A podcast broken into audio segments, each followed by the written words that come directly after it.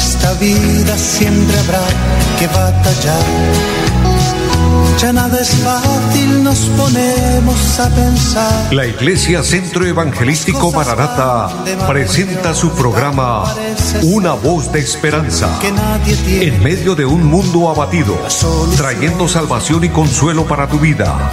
Con la dirección del pastor Hernando Fonseca. Bienvenidos. Volverá, volverá, Muy buenas tardes a todos, Dios les bendiga. Les saluda el pastor Hernando Fonseca y qué gusto darles la bienvenida a este programa Una voz de esperanza. Recuerden, amados, que este programa se transmite de lunes a viernes en este horario de las 4 de la tarde por esta emisora Radio Melodía 1080 AM.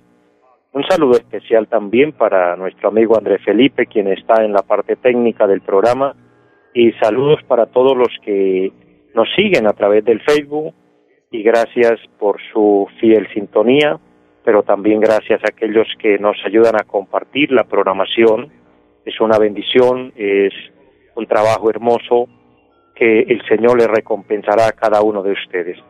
Los que a través de la radio nos sintonizan en diferentes lugares, eh, muchas bendiciones, un abrazo para todos.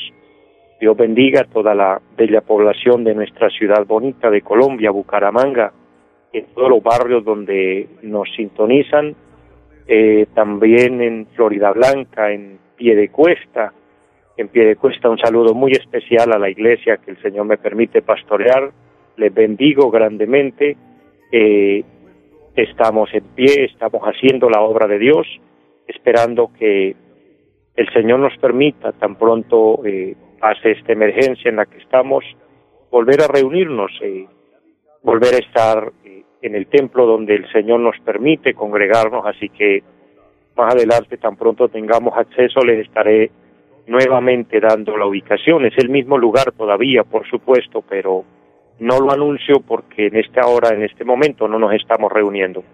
Eh, pero es un gozo bendecirles, es un gozo eh, saludarles, animarles para seguir adelante. También en Girón, en el bello pueblo de Girón, en el rincón de Girón, muchas bendiciones en Lebrija hay hermanos también muy queridos, muy amados que nos acompañan y en otras ciudades del país.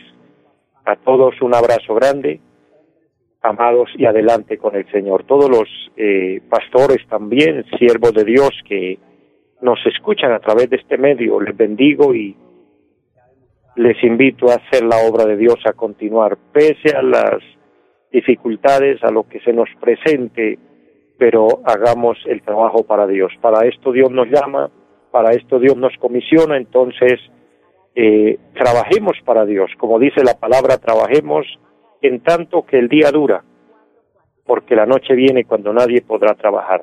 Estamos de día, estamos en la hora final, pero todavía estamos en el tiempo de la gracia. A eso se refiere el día que el Señor nos regala, el tiempo de gracia. Pronto el Señor vendrá por su iglesia, mis amados. No nos olvidemos nunca, pasemos por alto esta realidad de la palabra. Esperémoslo en todo momento, porque Él dijo que Él vendría en cualquier hora del día o de la noche. Solamente no nos dio una fecha, por eso hay que estar esperándole, hay que estar preparados, porque será nuestra reunión con Él.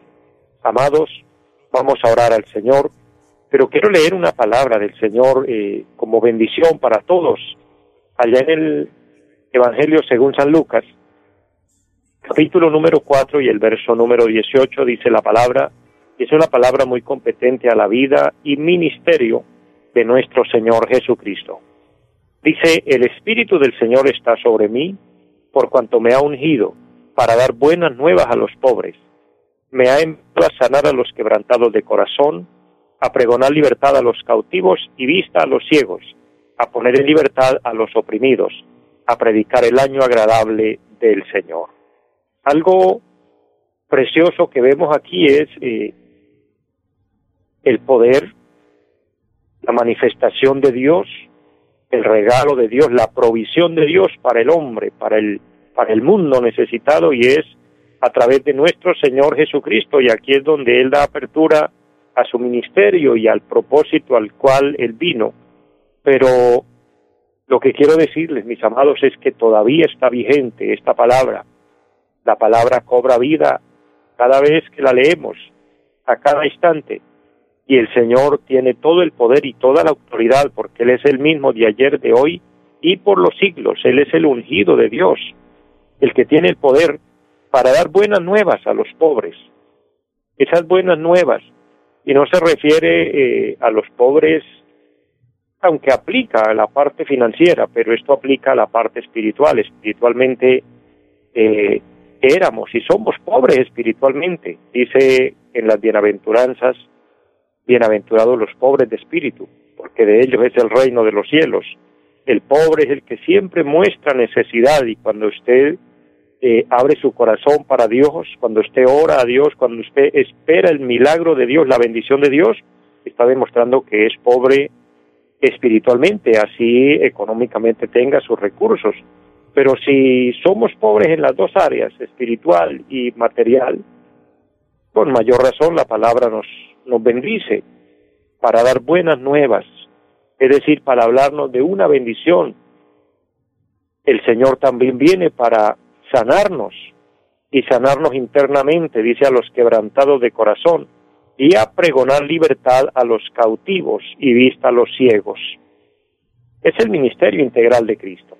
Bajo esta promesa, bajo esta palabra vamos a orar. Y yo le invito para que presente su petición, cualquiera sea. Oremos a Dios.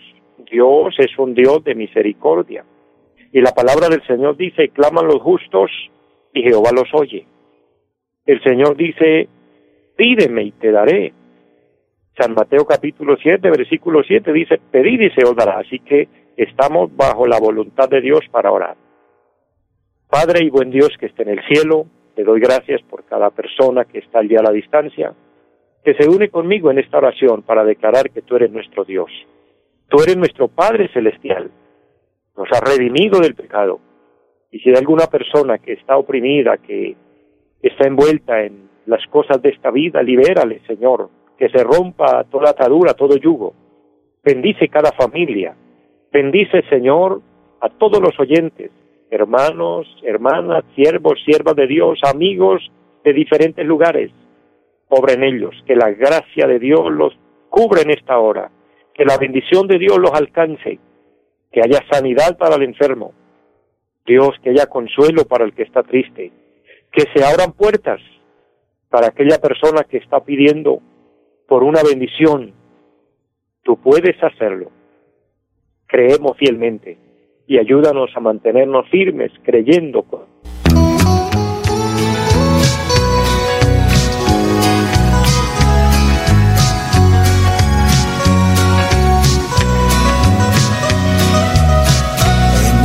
vida siempre habrá que batallar. Ya nada es fácil, nos ponemos a pensar las cosas van de mal en peor y tal parece ser que nadie tiene la solución. Amados, volvemos nuevamente, qué pena, tuvimos un pequeño corte, pero continuamos y vamos a creer, estamos orando, estamos pidiendo al Señor su bendición, vamos a creer, amados, en, en esa bendición de Dios, vamos a creer en esa promesa maravillosa de Dios. Dios tiene cosas grandes para cada uno. Dios tiene respuestas para cada oración. En la Biblia encontramos muchos hombres, hombres y mujeres de Dios que oraron, que clamaron a Dios y Dios les dio respuesta. Entonces no nos cansemos de buscar la bendición de Dios. De esta manera, amados, vamos a ir a la palabra y vamos a, tener un estudio en esta tarde, un, pequeño pensamiento de la palabra que quiero dejar en cada uno de ustedes. Allá en el Evangelio según San Mateo, capítulo número 7, y el versículo 21 es un versículo para el pueblo de Dios, un verso muy conocido, pero quiero leerlo y, y en base a esa palabra tener un estudio que nos ayude en cuanto a nuestra fe, en cuanto a nuestra relación con Dios. Dice, no todo el que me dice Señor, Señor, entrará en el reino de los cielos, sino el que hace la voluntad de mi Padre que está en los cielos. Bajo esta palabra, amado, bajo esta promesa divina, podemos nosotros darnos cuenta de y algunas características, características eh, buenas, por supuesto. Y he titulado esta, esta reflexión de la palabra características de un buen cristiano o características del buen cristianismo. El texto tomado es un texto muy poderoso de la palabra y son palabras directas de nuestro amado Señor Jesucristo. Y él dice, no todo el que me dice Señor, Señor, entrará al reino de los cielos. Habla en primera instancia de que no basta simplemente con nombrar a Dios, con mencionar a Dios. Pero antes de explicar esta parte importante de la palabra, quiero eh, dar un pequeño panorama referente al propósito divino, a cómo Dios ve al hombre. Y lo que he podido encontrar al estudiar la Biblia, al mirar eh, el propósito de Dios para el hombre, es que el Señor hace diferencia en el bueno y en el malo. En este mismo Evangelio de San Mateo, el capítulo 5 y el versículo eh, 45, podemos nosotros encontrar una expresión grande de la palabra. San Mateo 5, versículo 45 dice, para que seáis hijos de vuestro Padre que está en los cielos, que hace salir su sol sobre malos y buenos y que hace llover sobre justos e injustos. El Señor viene hablando en este, en este pasaje de la palabra, precisamente en este contexto, de que hay que hacer algunas cosas, eh, cumplir algunos requisitos para ser hijos de nuestro Padre que está en el cielo. Dice, para que seáis hijos de vuestro Padre que está en los cielos. Para ser hijos de Dios hay que llenar algunos requisitos, pero quiero tomar la parte del versículo donde dice que Dios nuestro Padre, en su gracia, en su misericordia, hace salir el sol sobre malos y buenos, y hace llover sobre justos e injustos.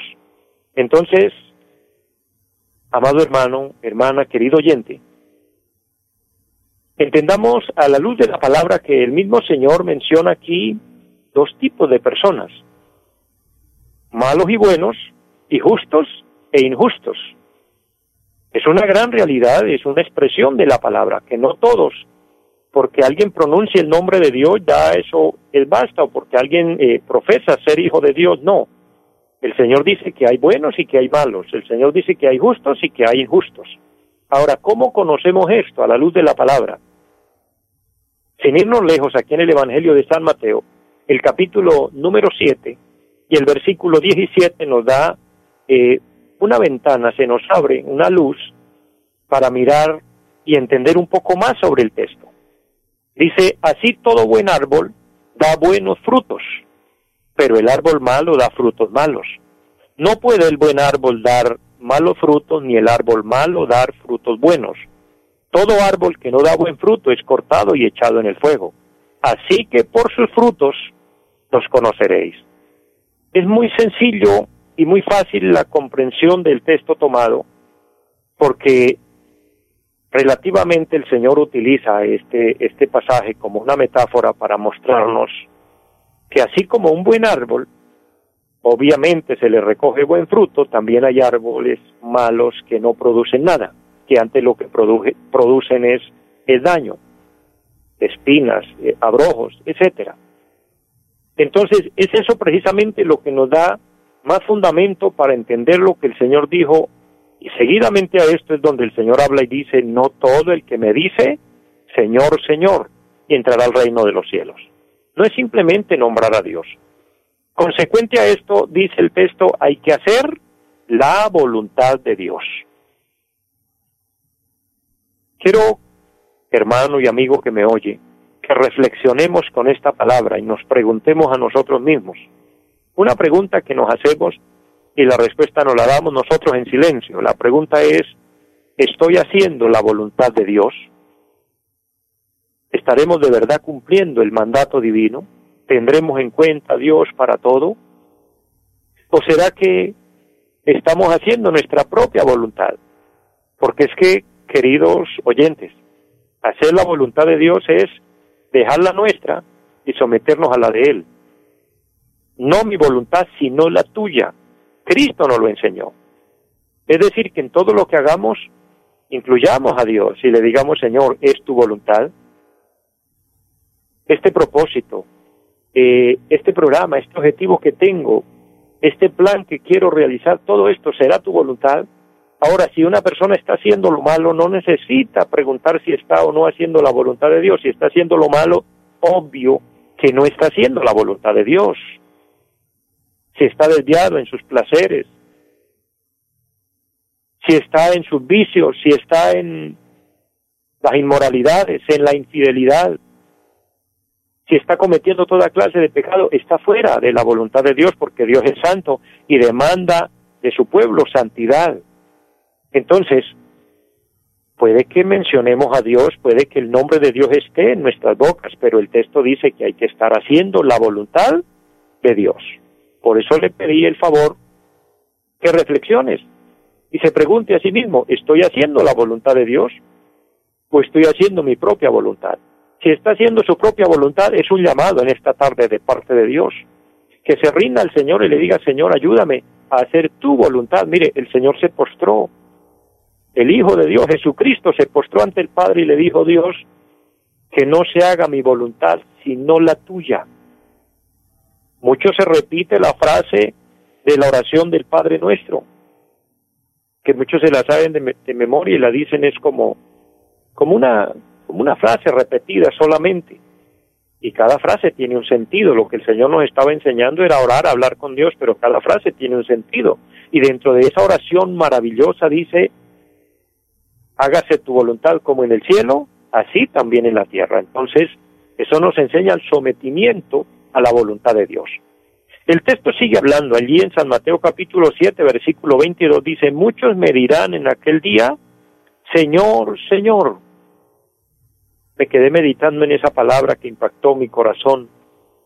¿Cómo es que muchos gritarán a viva voz, Señor, Señor, Señor, como que fueran muy conocidos, como que fueran unos grandes siervos, unos grandes hombres y mujeres de Dios? Y hasta pronuncian y dicen, que, hicieron milagros en el nombre del Señor, que profetizaron en nombre de Dios, porque dice, no profetizamos en tu nombre y en tu nombre echamos fuera demonios y en tu nombre hicimos muchos milagros. Ahora, hay que entender el texto, amados oyentes. Eso es lo que ellos dicen. Eso es lo que ellos hablan, que hicieron muchos milagros que profetizaron en nombre del Señor. No es el Señor el que dice que ellos lo hicieron. Ellos están dando testimonio a sí mismos. Habla de personas religiosas que utilizan el nombre del Señor para su propio provecho, para su bien personal. Pero hay una declaración de parte del Señor. Aunque gritaban a viva voz, Señor, Señor, el Señor declara que son hacedores de maldad. Verso 23. Entonces les declararé nunca os conocí apartados de mí, hacedores de maldad. Mire que pronuncian el nombre de Dios, que no sea usted, amado oyente, hermano y amigo, que usted pronuncie el nombre de Dios, pero que lo hagamos con temor reverente, creyéndole, en sometimiento a la voluntad de Dios. Entonces, cuando vemos esa realidad, nos damos cuenta que en el verso 23 el Señor hace una separación, hay una línea de separación donde le dice apartados de mí, hacedores de maldad. Es decir, el hacedor de maldad, a menos que se arrepienta, estará separado de Dios. El que está en su pecado debe apartarse del pecado, arrepentirse, acudir a la fuente divina que es Cristo, y que por medio de su sangre obtenga el perdón de los pecados, porque si no, solo hay una sentencia, apartados de mí. Eso no lo digo yo como predicador, eso lo dice la palabra de Dios. Entonces, cuando entendemos hasta ahí, esto nos pasa a un objetivo, esto nos pasa a mirar características del buen cristianismo, que es el tema del que les quiero compartir, que les estoy compartiendo en esta hora.